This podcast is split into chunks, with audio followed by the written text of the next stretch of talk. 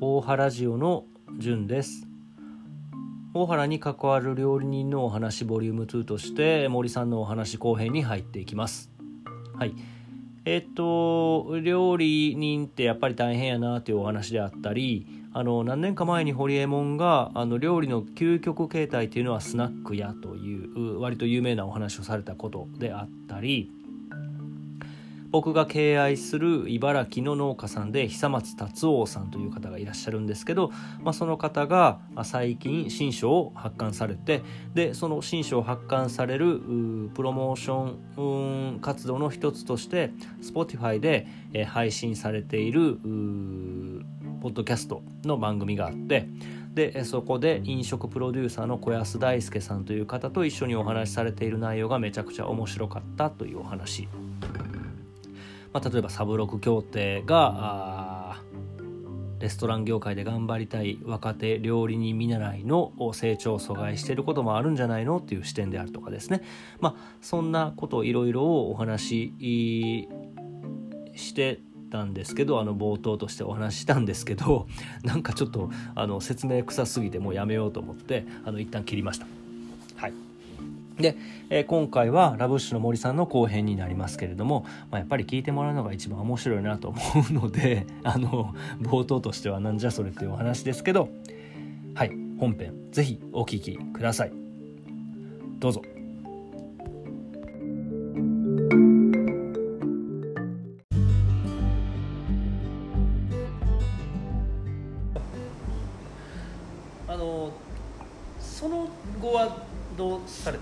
の後はえっと本当は労働ビザを取ってでもう僕としてはこう一生フランスにいるつもりだったんですよ。で、うん、あの労働ビザを取ろうと思ったんですけど、うん、ちょうど僕のあの働いた年があの大統領が変わる年ででなんかあの全然通らなかったんですよ。ビザが。ビザが。で僕のそのレストランはその去年とその前の前の年とその前の前の前の年3年連続日本人出てるあの出してたんですよ労働ビザを、あのあのレストランが取るものなんですけど、個人が取るものじゃなくて、はい、レストランがお金払ってその従業員を雇いますっていうようなビザなんですけど。で僕の時も手続きはしてくれたんですけどあのビザが下りなくて。なんか原因はなんかその大統領のそれだけじゃないなかったんですけど。なんかあのあまりにもこう下っ端すぎてというか若すぎてあのある程度のポストを与えるような人を海外から呼び込んでくるんだったら分かるけど下っ端を雇うんだったらフランス人雇ってくださいっていうのがフランス政府の考え方というかあの海外からそういう人を飛ぶよりもあの自分のところで働く人を増やしたいんで、えー、なんか移民の問題とかそういうことも背景にあったんですか？ちょっと俺は全然その時代のそういう動きって全く分からないけど、うんあったのかもしれないですね。でもなんかあの聞くよく聞く話というか僕もなんか結構体感したんですけどなんか受付する人によって全然違ったりとか。なるほど。仲良くなってればひょっとしたらまた違ったかもしれない。仲良くというかなんかこのその事務のあのそういうあの行政の人のそのその人のその性格によってなんか全然こう前向きとか違うというか。なんか日本だと結構ルールにのっとってなとこありますけど。なんかもうあんた無理ですよ無理ですよっていう人もいれば結構相談親身に乗って聞いてもらったりとかいう人もいたりで。なるほど。でもまああのそんな感じで労働ビザ取れなくて日本帰ってきてで紹介してもらった東京のピエール・ガニエールっていうレストランで。聞いたことありますよ。あ本当ですか？全然あれですか？有名なとこじゃないですか？いや有名です有名です。僕みたいな全く門外観でも聞いたあのなんかお皿にこうシャッてこうソースで線描いたりするじゃないですか。あれをやった人です。今みんな描いてるイメージですけど、ね、あれをこう初めてやった人、ね、だからその今までそのなんかあのポール・ボキューズとか、うん、あのフランス料理の流れって結構古典的なやつだったんですけど、うん、ああいうアーティスティックにお皿に盛り付けるっていうのをやったような人。へえ太陽版はどっちかっていうとあのクラシックなレストランで東京のそこはなんかこう技術はクラシックなんですけど盛り付けとかすごい華やかなでちょっとアバンギャルドな感じなとこに行ってみたいなと思ってあえて選ばはったあそこはでもあの先輩から紹介していただいてあのーで日本帰ってからのコネもなかったんであのであの有名なところだったんでぜひとも行ってみようかと。はい。でしたね。えーうんどうでしたか？ピエール・ガニエール東京店っていうんですか？ピエール・ガニエールもあのー全然もう知識実力不足で全く通用しなくて。ん。なんか僕のなんか料理人生結構挫折ばっかというか 壁に当たってばっかというかあんまりこう調理場で仕事できる人の、あのー人タイプではなかったんでうー。んもうボロカスでした。えー。サドルに鹿の頭は乗ってなかった。乗ってなかった乗ってなかった。東京で、東京でしかなかったも。んロッカ犯罪ロッカーにはなかった。なかったです。ホテルだったんでまあ、角ついてたらちょっと背もたれみたいになっていいかもしれないですおしゃれなね鹿と確かに白製の。安定さえしてた。もうロッカーの飾りみたいにこうね前に鹿の。血が垂れてる嫌やな。いやでそれでもうそこもなんか結構あのーボロカスにこう怒られるような3年働いたんですけど。結局3年働いてもう最後の最後までずっとそんなあの感じでした。すごいでも3年もよくそういう場所で耐えようというかす強いですよねそうですね。やっぱりうねん3年ってまあでも3年、まあ、僕としてはもっと長い方がなんかいいかなと思うんですけど、まあ、3年ぐらいじゃないと僕働いたお店結局その後も3年3年3年っていう区切りなんですよ、ああでも3年おられたら十分なんかうん。その店のカラーをなんとなく知れるようなイメージ。なんか今思うとなんか3年が結構一つの店で働く雇われで働く上でなんかこう頑張れば学べることを結構学べてそこから先も全然学べるんですけど4年目5年目も。一番こう密に学べるのが3年ぐらいでうん。でこうなんか1年で学び取ったとしてもすぐ辞めますっていうとすごい不義理なんで、うん。まあ、3年ぐらいがちょうど良かったんですよ、へー。まあ同じ食材を 3, 三周回るああそうななるほど。感じやとやっぱ僕もそれは学べるものが。違いますねえーあそうかそういう見方がやっぱり料理の世界ではあるんですね。いやーまあ僕,、まあ、まあ僕はただの料理人ですけど はいやっぱ同じ景色を3年見るのと1年で見ないのでは全然違うな。ん。かいろいろしますけどね。へ知り合いでもあの10年一つのとこでずっと働いてでそこからもういろんなとこパッパッパってあの半年ぐらいのスパンとか1年ぐらいのスパンでーうん3店舗ぐらい行った人とかもいますし。あまあ、人それぞれですけどね。なんか僕はその3年スパンが結構心地よくて。森さんのはい。履歴としてはすごいそうですね。ハマってたってことですね。ハマってましたね、へえだから東京も3の3年間いました。ピエール・ガニエルで3年いて、でその後はどうどうされたんですか？その後はあのー将来独立するか雇われで働くかをそこで考えて。おおあ結構大きな葛藤が。そうですね、ほうほうほまあ、で独立するんだったらまあどこかっていうのでやっぱあのフランス行った時のあの記憶じゃないですけうど、あのー地元の大原でっていうのがあったんで、まあ、じゃあ京都で働こうかっていうのでうん京都でこうコネクションを増やしていきたいっていうのもあったんで京都で働き出してなるほど。えっとそれちょっと聞きたいな。あれなんかもう中山さんにも聞きたいですけどその料理人さんってあのまあみんながみんなやっぱり独立したいわけじゃないうんいいんでしょうねやっぱりね。そうまあ独立しない方が楽ですからね。雇われてる方がが、安定はするし。まあ、やりたいことできるかできないかって別に独立するかしないかってあんま関係ない。問題ではない。オーナーさんは何でも好きなようにやっていいよっていうところは多分自分の好きなようにできてるでしょうし、ああはいはい、はい。そういうことですか。オーナーさんにお金を出してもらって。稼ぎたいっていう人はやっぱり独立に向かう人もいるでしょうし、うんうんうんやりたいことができひんっていう人はね、うん。独立するでしょうなるほど、けどけど雇われでも全然好きなことできるところはできますからね。ああそっかそっか、うんまあそれは環境良い環境を選べるかどうかもまたある話なのかもしれないですね。まあ、経営しないといけないじゃないですか。うけど経営ししてこうやりたいことができなくなるっていう場合もあるんですよ、あうん。んそれは本来したか聞いたことあるな。したかったことがやっぱ経営ビジネスことを考えるとできなくなっていってみたいな人もいはるんで。いやうん。大原に来てるフレンチのお店の方もワンオペでやってたら、まあ、やっぱり6割しか今料理の方に向けてないですよね。って言わはる人もそれを考えやっぱり中にはるとオーナーはオーナーで別で経営してもらってなるほどな。そうか。100%自分は料理に専念するっていう人はうーん。もういるでしょうあそうか。そういう考えもあるんですね。あります。面白い。へえなるほどなるほなんか僕があの調理師学校行った時が2010年ぐらいなんですよ。どうんでその時にあの学生だった人の一番こう料理人どんな料理人になりたいですかっていうのの一番多かった答えがなんかこう自分でお店持って独立するっていうのが一番多いうん。あの志望動機というか、はいはい。だったんです。でなんかもう最近はなんかこう就職先としてだからその時は一気あの町屋のレストランとか、うんうん。まあ、ホテルの有名なとことかがあの就職先の一番多いところだったんですけど、うん。今はなんか学校の給食とかあとまああのホテルでもそのレストランが入っ入ってないというか、まあ、あのうん。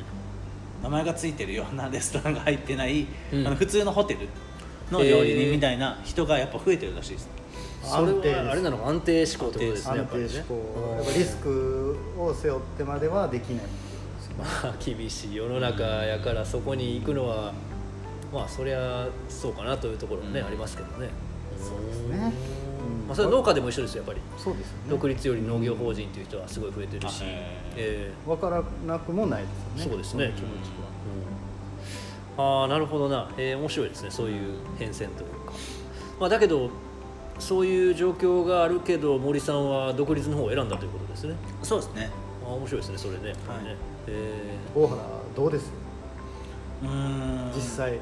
なんか大原でなんか幸いこのラブッシュは結構この大原の三千院っていうとこのに行くまでの参道沿いの、うん。もうメインストリートなんで、うんうん人通りはなんかあの大原じゃないところの街中のちょっと外れたところよりも下手しいあるぐらいなんですよ、うんそうなんです人ね。人通りはうんあのカウントをあのするやつでカチカチカチって測っていったら人 人の数は絶対いるんですよ。いや豆豆やな。豆？あ測ってないですよ。測ったとしたら人の数でいうと街中よりも絶対あるんですけどただそういう人がそのなんか食べたい人なのかどうかでいうとうん。多分大原っていうとやっぱり観光バスに乗って時間が決まってたりとかうん。もう3000円に行く人とかうなんで結構こうニーズにうまく合わなくてあの今苦悩してるところです。んなるほど。はい。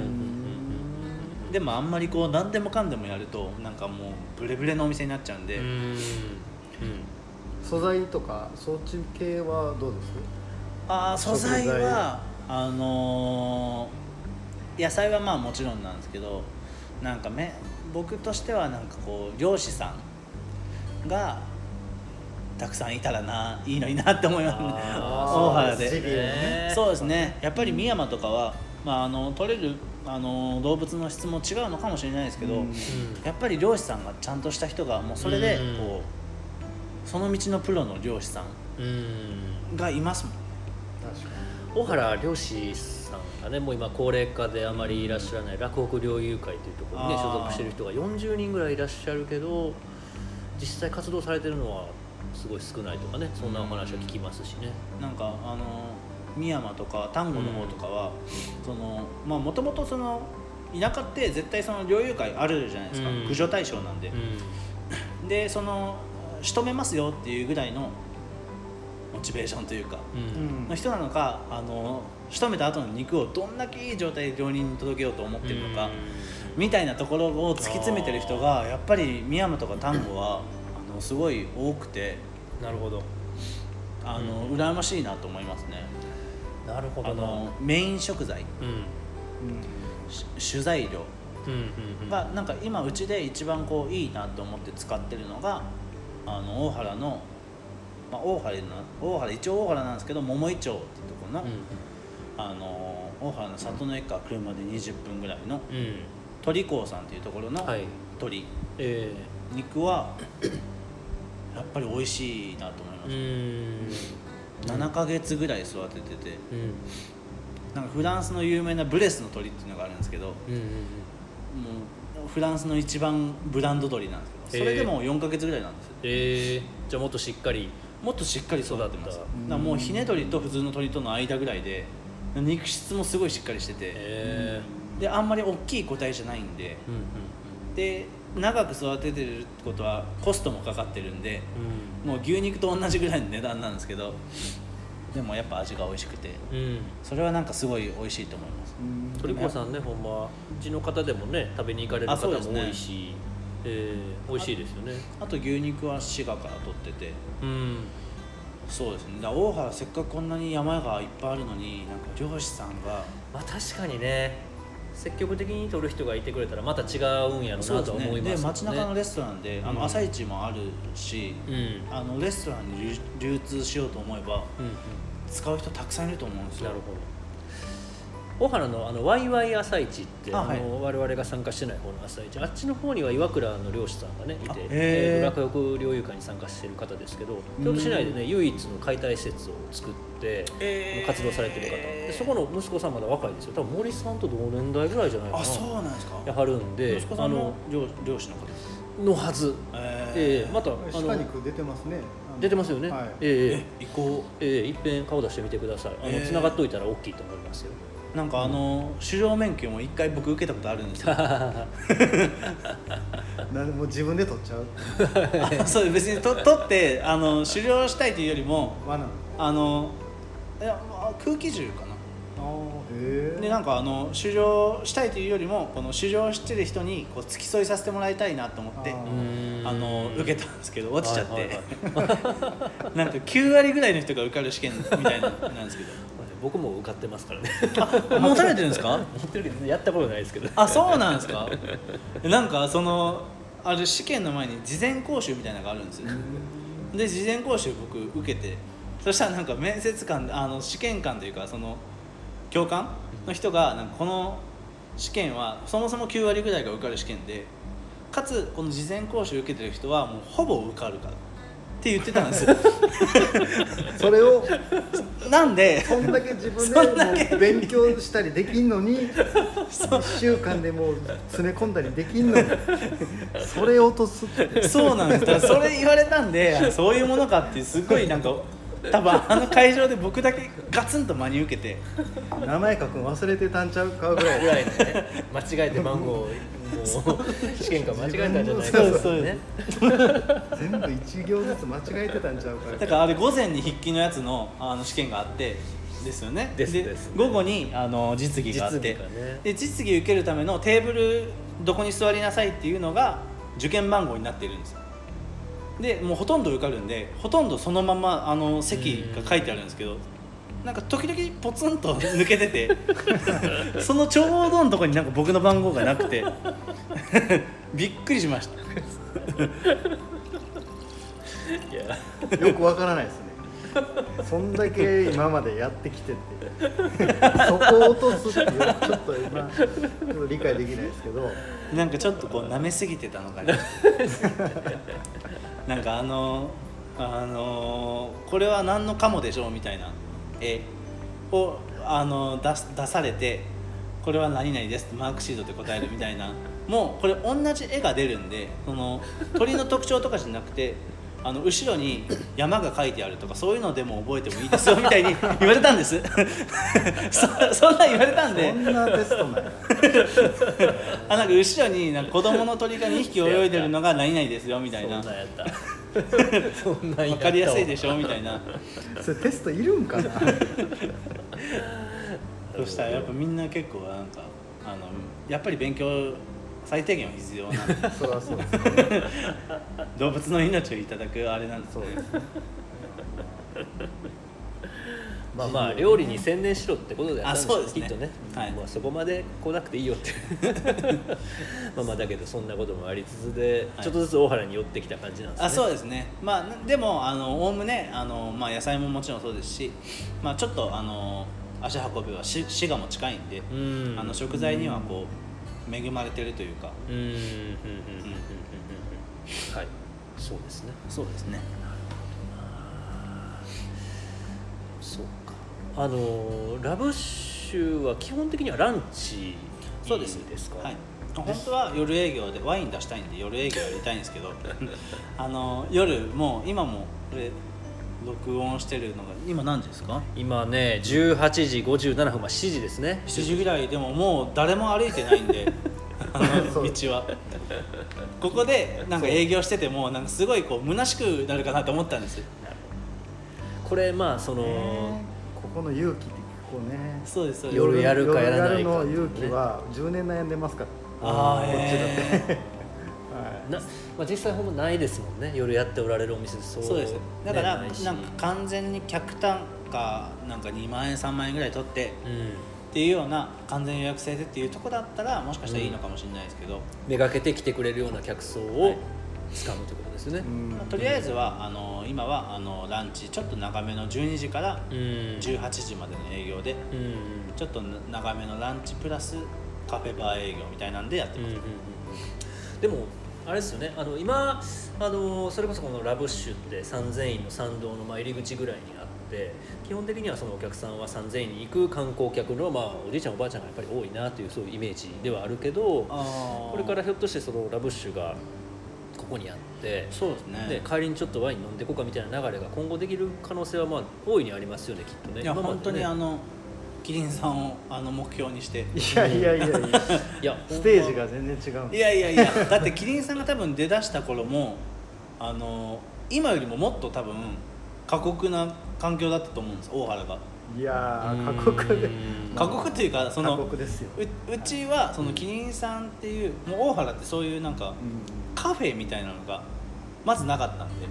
うん。喫茶店とかうん。うどんそば食べるとことかしかなかったんで。うんキリンさんが一個ポツンとできたことがなんかこうんうん。うあの水に石を落とすみたいな感じであそこでこうなんか波紋がわーって広がってなんかこういろんなお店があできるんだっていうのをうん。こう一番初めにこう背中見せてくれるようないうようなところなん。でうんうんうんうんうんいや。いやいやいや、まあいはいろいろとこう勉強させていただいて。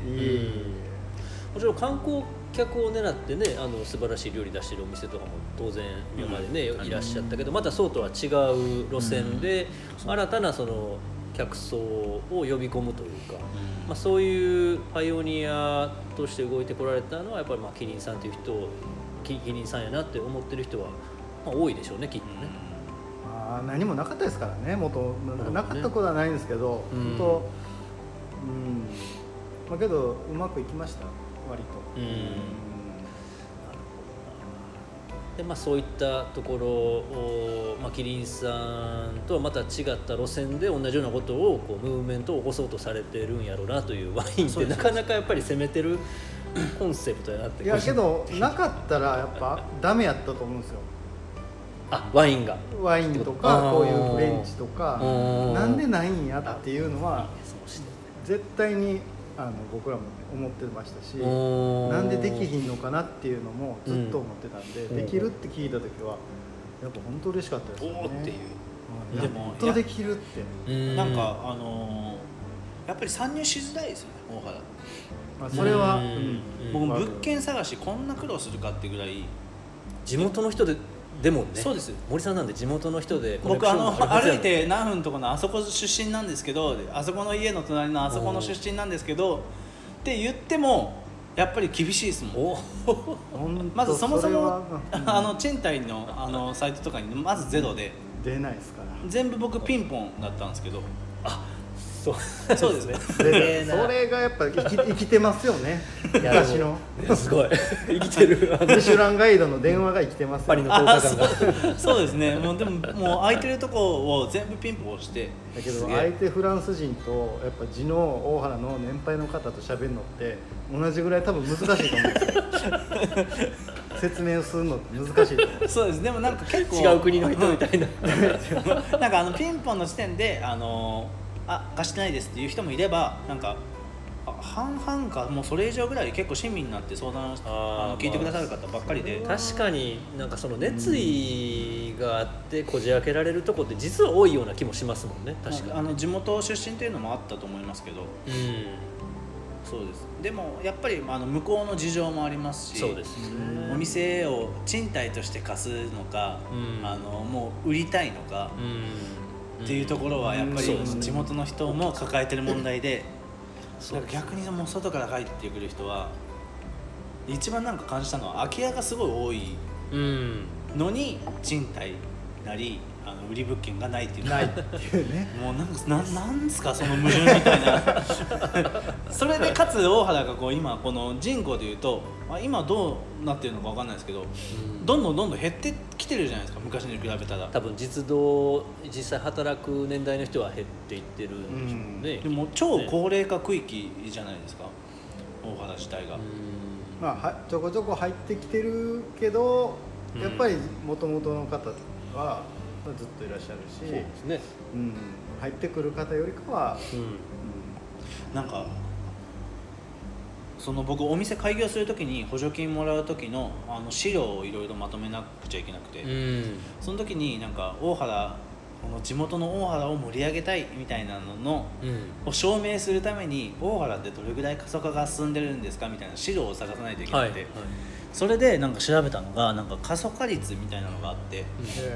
それが過疎化率があの、まあ、日本も日本自体もあの少子高齢化が言われてるはいので過疎化率が日本であの223%ぐらいなので京都はそれよりちょっと高くてうん。245%ぐらいなんです。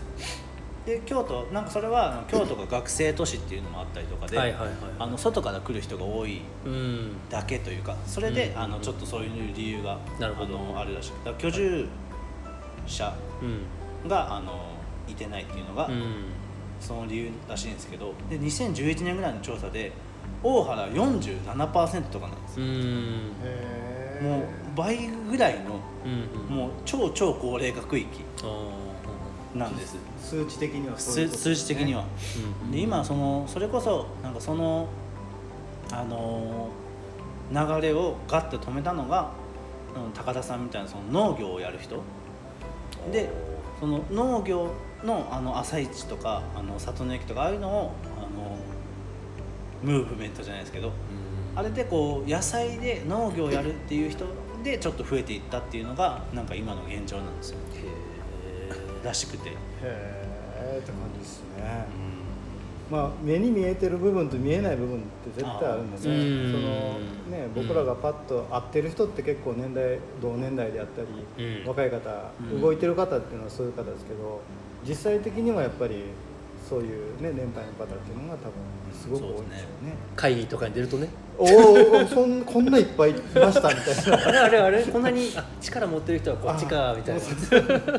僕もそれ出てみたいんです一回。すごい興味あるんですけどその会議。まあまあでもディープなところとまたねあれなのかもしれないですけどね。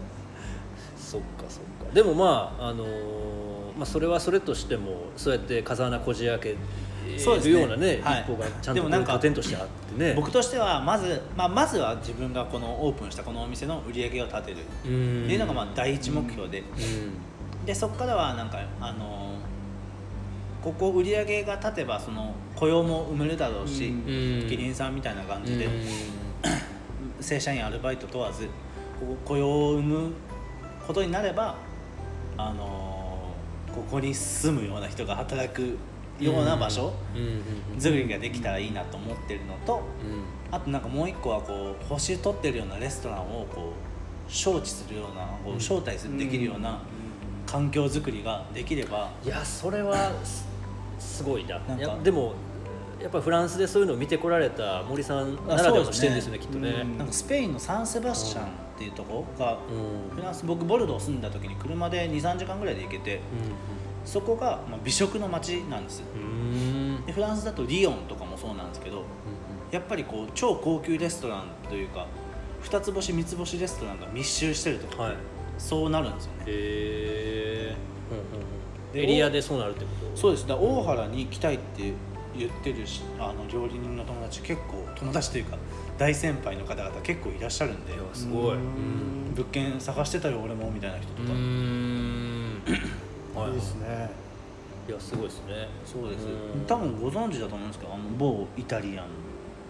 某イタリアン。シェフの人とか。誰だろう。ね。へえいやでもそれは今後そういう風な流れになったらねきっと面白いし。そうですね。だからまずなんかまあ自分のところの売り上げを立ててうん。であのさっき言ってたような物件探し超難しい問題をあの解決してうん。解決できるか分かんないですけどあの、うん。なんとかそれに向かってあの行ければあの美味しいレストランばっかりのなんか美食の街に絶対なりますけどねもうあれですねそれってレストランまあそのシェフとしてのあの技術研鑽だけじゃない地域振興とかあ本当そういうところに視点が移った動きというか。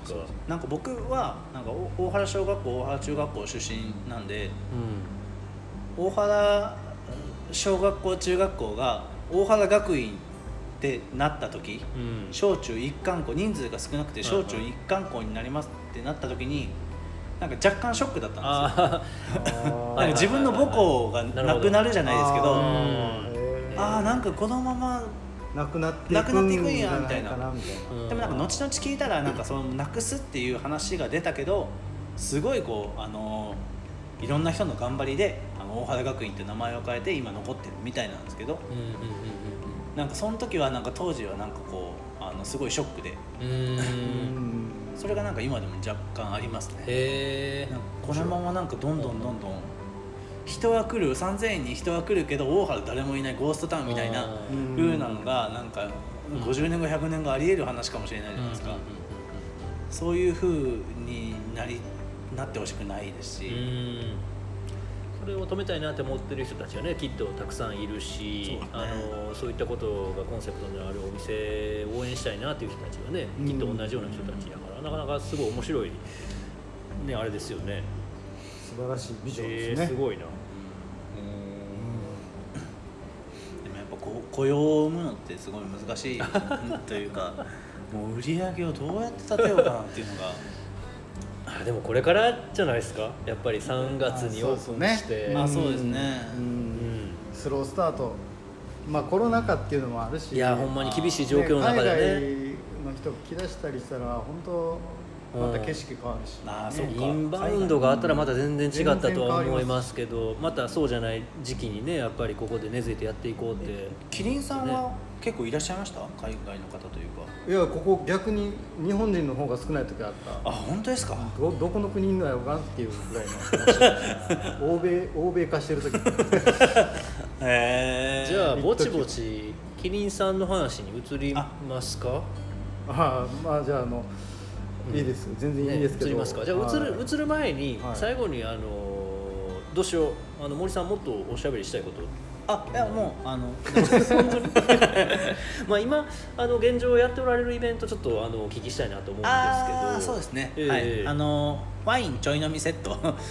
うん。そんな大々的にじゃあどうぞって言って言うようなことでもないですけど。いやいやうちね嫁さんとかすごい行きたがっいやなんかあの地元の方って。あんまりこう、なんかあのフラッといらっしゃるあんっていただける方があのいいかなと思って。うん。それも12時からあの6時まで営業でやっぱり3時からあの6時の売り上げがゴールデンウィークとかあの秋とか以外は、多分厳しいなと思って。うん。ゴールデンウィークは結構あの良かったんです、うん。その時間も。うん。でそれ以外のとこでなんかすっごいこう12時から6時までオープンしてるのにもう3時4時以降誰もいないみたいなとことがあったんでなんか地元の人あのにも来てほしいなみたいな、まあ、おしゃべりしたいなみたいなんで、うんうんあの1000円1500円2000円のうん。ワインセットみたいなのをあの作ったんですごいローカルな宣伝ですけど。うんうんうんうんこのワインセラーのこの数ですよ、ね、いやもう半端ないですからね あそうのえ何これってこれ。大原一のこの品揃え。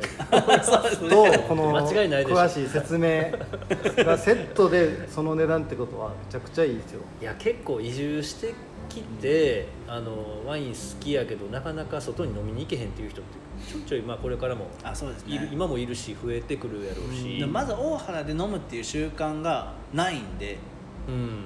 その大原ワイン好きだった人で移住してきた人もまずその習慣をこう呼び起こさないと。いいですね。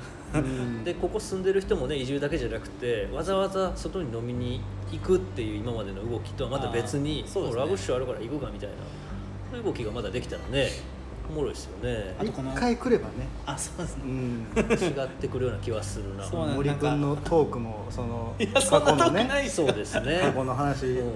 僕ちょっと狩猟免許落ちたんですよ。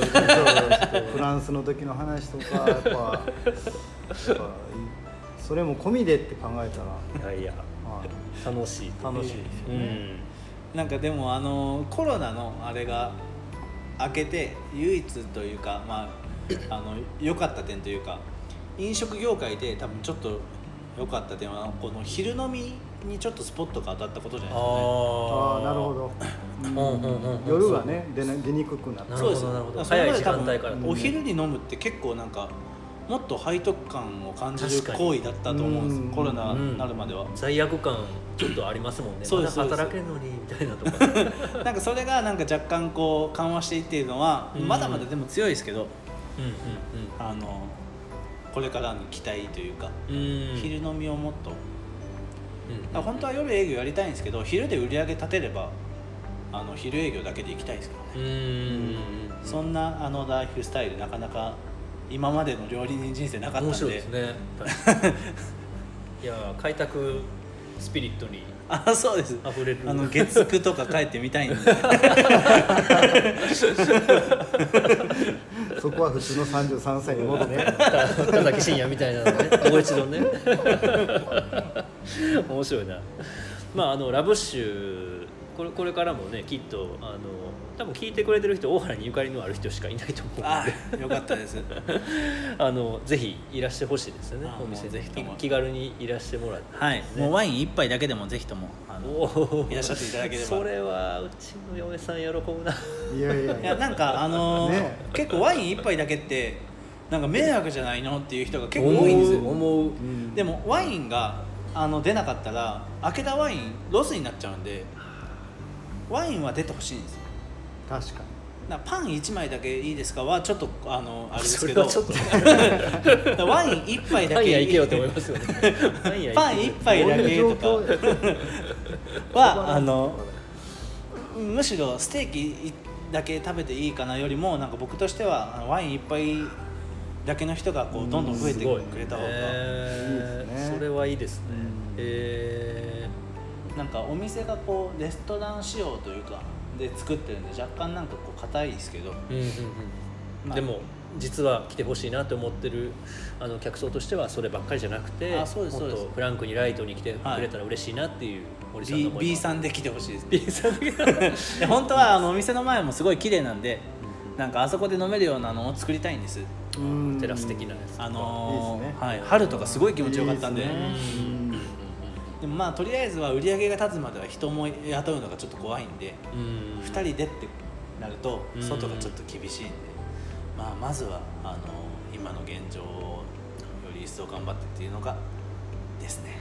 いやちょっと末永くそういうコンセプトで続けていってもらえたら僕ら大原で農業してる人間としてはすごい嬉しいスポットができたなっていう 感じですね。仕事終わりか仕事中にぜひ一杯飲みに来てください。すいません森さんまた来ちゃいましたみたいな。あもうぜひ。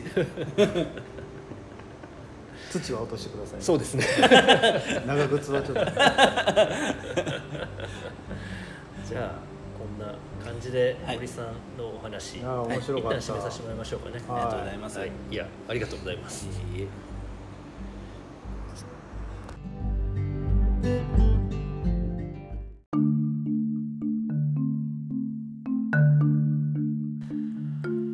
ラブッシュ森さんのお話いかがでしたでしょうか？いずれはサンセバスチャンのように星付きレストランを大原に招致する。そんな流れを作りたいと。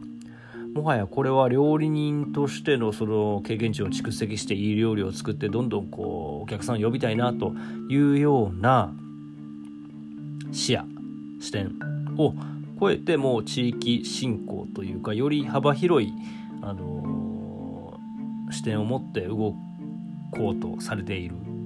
そういうところにはなんだすごいなこんなこと考えていらっしゃるんやなというふうにちょっとびっくりしたというところがまず一つありました。し、まあ、大原は、えーと、21時22時を超えるともう公共の交通機関がなくなっちゃうような場所ではあるけれどもそういう場所でワインビストロをやる、うん、ワインを飲むようなもう文化そのものを作りたいと言っていらっしゃるというところですね。はい、あそっかそういうふうに道なき道を切り開く精神というかそういう方々がそういう方々でないとなかなかやっぱりやっていくのは難しいのかなとうん思いながら聞いておりました。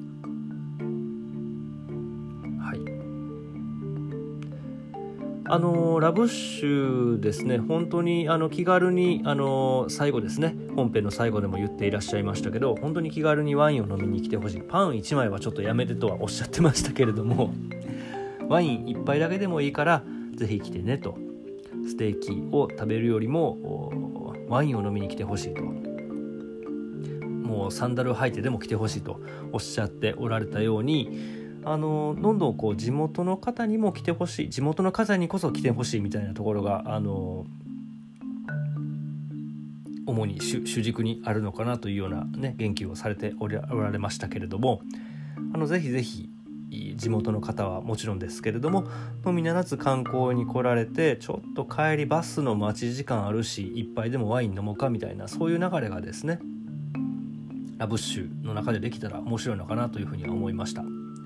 三千院の参道の、えー、バスターミナルから、うん、そうだな登って2分3分とかそれぐらいのところにありますしあと15分ぐらいバス待ってる時間あるわ10分ぐらいでちょっとワイン一杯飲もうかぐらいの感覚で行かれても 森さんは受け入れてくださるのかなというふうに、はい、思います。ので出演者関連リンクとしてラブッシュのホームページのリンク貼っておきますので、はい、興味あられる方ぜひぜひラブッシュあのお店に訪問していただくのが一番ですけれどもホームページも見ていただいてあのいつか大原に来られた時は来られた時はあのぜひお店に寄っていただけたらなというふうに思います。はいえーと、ラボッシュの森さんのお話いろいろ聞いてきましたけれども、まあ、次回はあのいろいろと突っ込んでこられたあのキリンの中山さんのお話に切り込ん切り込んでいきたいなと思っております。